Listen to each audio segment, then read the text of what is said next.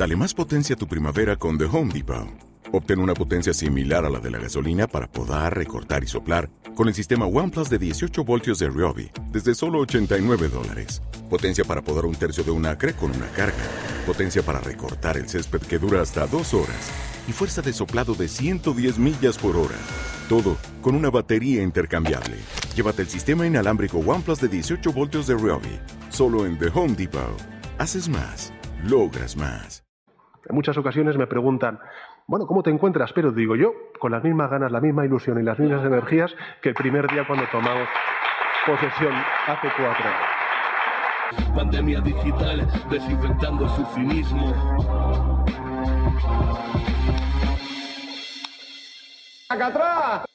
Vamos a, ver rápido un poco este acuerdo sumar PSOE, que yo creo que es como el paso número uno antes de, arrancar el resto de, acuerdos, como se llevan ya semanas hablando, pero digamos que, bueno, vamos a hacer como un mini resumen de las palabras de Yolanda y Pedro Sánchez y de un poco las cosas que han acordado y por otra parte, dos detalles que, que me han llamado bastante la atención sobre este acuerdo que creo que ha dado bastante que hablar. El ministro de Universidades, Joan Subirats, que es de En Comú Podem. La imagen pues en directo del Reina Sofía, donde se está produciendo en estos momentos la que es sin duda la imagen del día. Por cierto, que el Partido Socialista tendrá que celebrar un comité federal para convocar la consulta de este acuerdo con Sumar, previsiblemente será este sábado. Bueno, ahí está el buen rollo que se nota ¿no? entre los dos, la comunicación no verbal, creo que es suficiente. Pero vamos a, ver qué cosas dicen. Vamos a empezar por, por Yolanda. Querido presidente, querido Pedro, sé que casi siempre estamos de acuerdo, pero a veces no. Yo sé muy bien, lo llevo en mi piel, que llegar a acuerdos es muy difícil. Pero también sé que lo único que nos mueve, a ti, a mí, al Partido Socialista y a Sumar, es defender a España y a sus gentes. Lo hemos hecho con grandeza. Que aún quedan muchísimas injusticias por resolver y cotas de bienestar que alcanzar. Por eso creemos que es el momento de formar un nuevo gobierno de coalición progresista. Y lo digo con toda la ilusión y con toda la esperanza.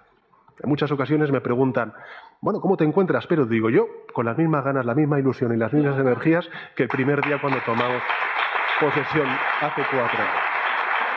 Bueno, ahí hay un poco la foto que aquí están casi, bueno, son mayoría el, PSOE, bueno, está Yolanda, Nacho, que es uno de los, de los negociadores, por ahí está Garzón, y la mayoría son, me parece, son ministros socialistas, ¿no? La gran mayoría. Bueno, aparte de, esto, por resumir un poco, aquí Nacho Álvarez habla de, dice, después de casi tres meses de negociaciones, Sumar y PSOE alcanzamos hoy un acuerdo para una nueva coalición de gobierno progresista. Abro hilo con los principales logros del acuerdo, ¿vale? Uno, reduciremos, yo creo que este es como el más importante, reduciremos la jornada laboral sin reducción salarial para establecerla en 37,5 horas semanales. La reducción será progresiva, hora y media en 2024, culminándose en 2025 culminaremos el Estatuto del Trabajo del siglo XXI, que entre otros aspectos reforzará los derechos de los trabajadores frente a las modificaciones sustanciales de las condiciones de trabajo en casos de descuelgue. Bueno, aquí claramente se ve que los principales, y aparte viniendo de, digamos, Sumar, liderada por Yolanda Díaz del Ministerio de Trabajo, bueno, pues ahí le dan como prioridad a estos dos, elementos. Sigue con el tercer punto, en materia laboral se establecerán además nuevas garantías frente al despido, eh, reforzándose la causalidad y se blinda el crecimiento del SMI para los años futuros, quedará vinculado a la, eh, por ley al 60% del salario medio, por lo que crecerá de forma acompañada la evolución del resto de salarios para asegurar así su poder adquisitivo.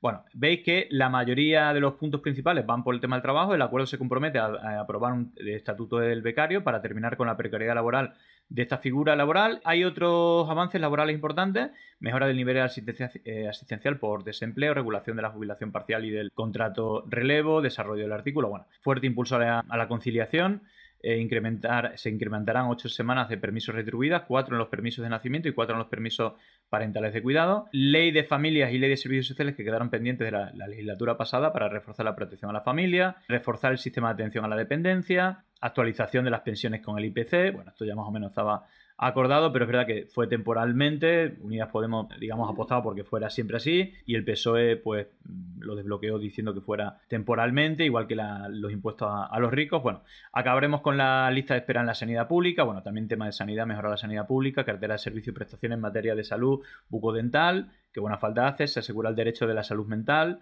En materia educativa, de 0 a 3 años se universalizará la educación en esa franja horaria. Ley de vivienda, que bueno, la verdad es que ha quedado un poco flojo ese eh, tema que Unidas Podemos ponía por delante, pero no se avanza mucho. Se desarrollará la ley de vivienda definiéndose de forma inmediata el índice de precios de referencia que permite identificar los municipios y distritos que se consideran zonas tensionadas para eh, poner en marcha la regulación de los alquileres. Bueno, es cierto que se ha avanzado algunas cosas, pero las asociaciones de inquilinos pues la habían insuficiente. Se revisará la regulación de alojamientos turísticos en zonas de mercado tensionado. Bueno, son, como veis, como un poco continuista a las pretensiones de, de Unidas Podemos. Bueno, hay algunas medidas, pero estas son las que han puesto en primer orden.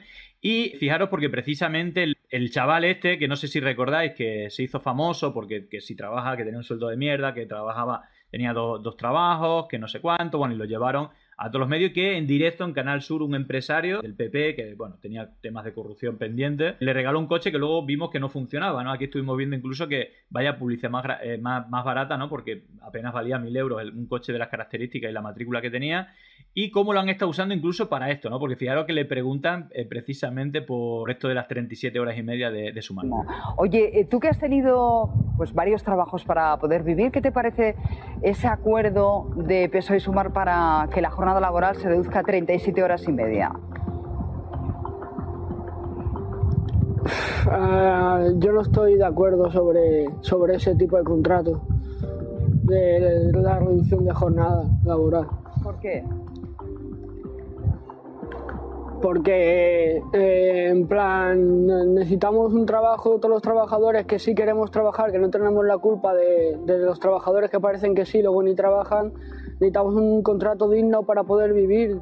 Y qué menos que un contrato de 40 horas y gente que se lo merece y se lo curra, como yo, por ejemplo, que, que estoy súper agradecido porque haya contrato de 40 horas y es lo que todo el mundo debería tener.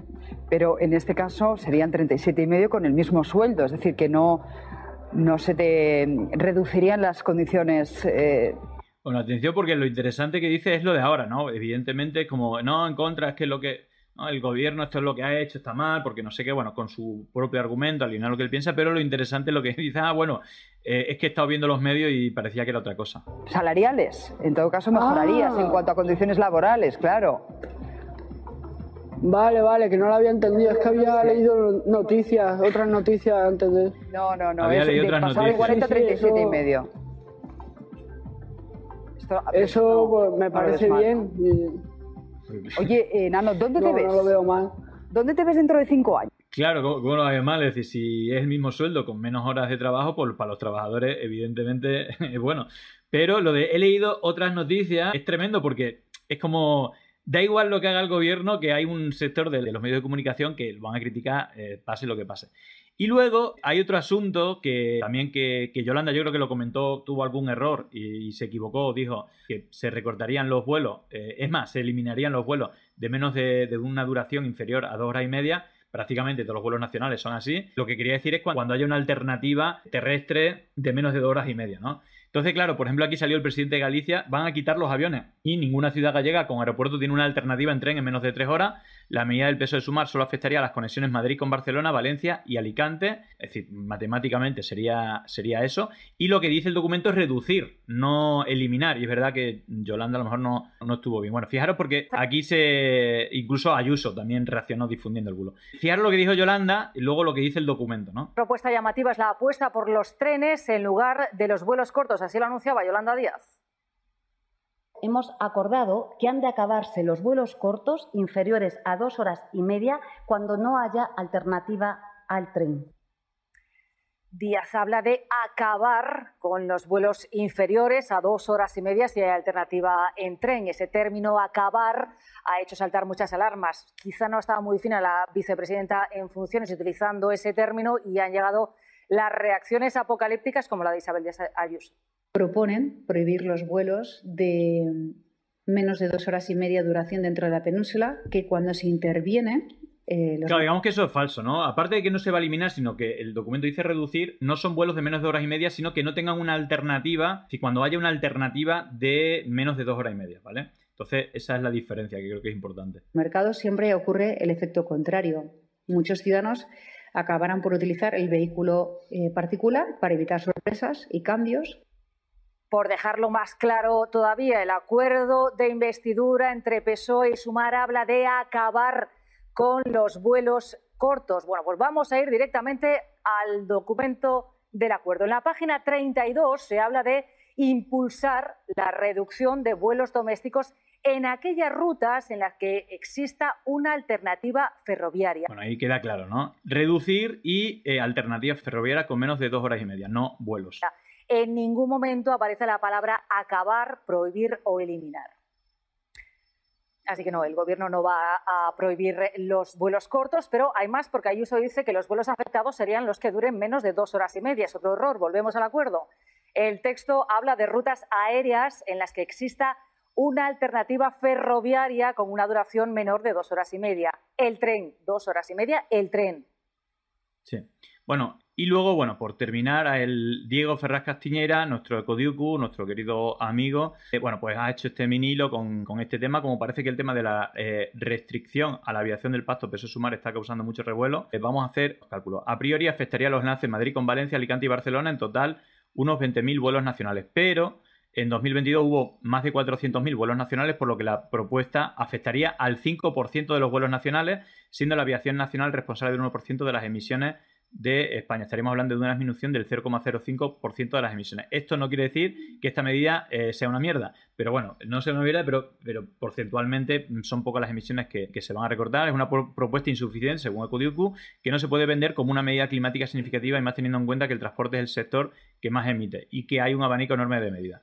Eh, por ejemplo, impulso real a la bicicleta de la construcción de infraestructura adecuada. Bueno, ya veis que Vox y PP en su gobierno está eliminando los carriles bici, trenes de cercanía, hay que mejorar la red ferroviaria, evidentemente, si no, bueno, yo que soy de Extremadura, eh, es que no, eh, no hay ni un kilómetro, no había hasta hace poco un kilómetro de, de línea electrificada, mejora de la infraestructura, descarbonización, impulso real del coche eléctrico, ciudades 15 minutos y por supuesto teniendo en cuenta solo que estamos hablando de emisiones y no de las otras. Bueno, es decir, em, resumiendo que realmente es de poco impacto y también lo han querido engrandecer. Por otra parte, yo también creo, igual que esos cambios hay que hacerlos gradualmente, no pueden ser bruscos y esto sería pues muy gradualmente, ¿no? Como dice aquí Eco, Eco Así que bueno, mm, simplemente quería fijarme en, en, estos detalles y luego por otra parte también se ha hecho bastante viral una aliada de, de última hora con la defensa de, con el tema de la jornada laboral, que bueno, Marina Rivers hablando de ello permitirte tener más trabajadores, pues no abras una tienda. O sea, creo que realmente estamos siempre muy preocupados los empresarios que son los que tienen dinero y a mí me preocupa mucho más los trabajadores. En España la mayoría de las familias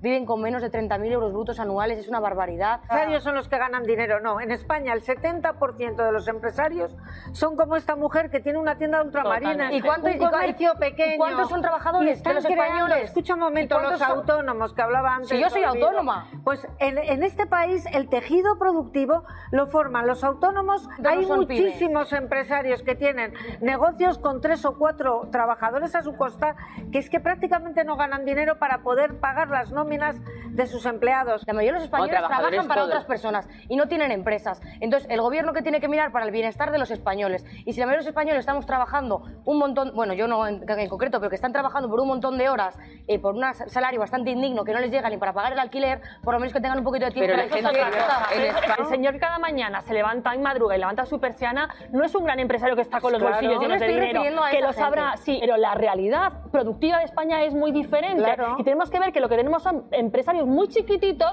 que están cada día apañándoselas y haciendo números para ver cómo llegan a fin de mes. Menos horas y cobrando lo mismo, sí, pero hay que, hay que acompañar a esas pequeñas empresas para ver cómo lo afrontamos, porque la realidad en España no es esa. Bueno, ahí está la Marina River, que eh, básicamente es el debate eterno que si no tienes para pagar dignamente a un trabajador con una jornada adecuada, pues no seas empresario. eso es el, debate histórico. Bueno, estas son algunas de las cosas que más, de las que más han hablado después de ese acuerdo, al cual le faltan, pues todavía bastantes más eh, escaños, más apoyos, o por lo menos certificarlos, y creo que va a ser más complicado con sobre todo partidos independentistas para llegar a esa mayoría que necesita, por lo menos simple, para, para tener la investidura.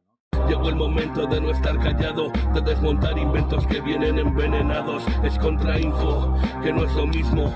Pandemia digital, desinfectando su cinismo. Gracias por la suscripción, muchísimas gracias.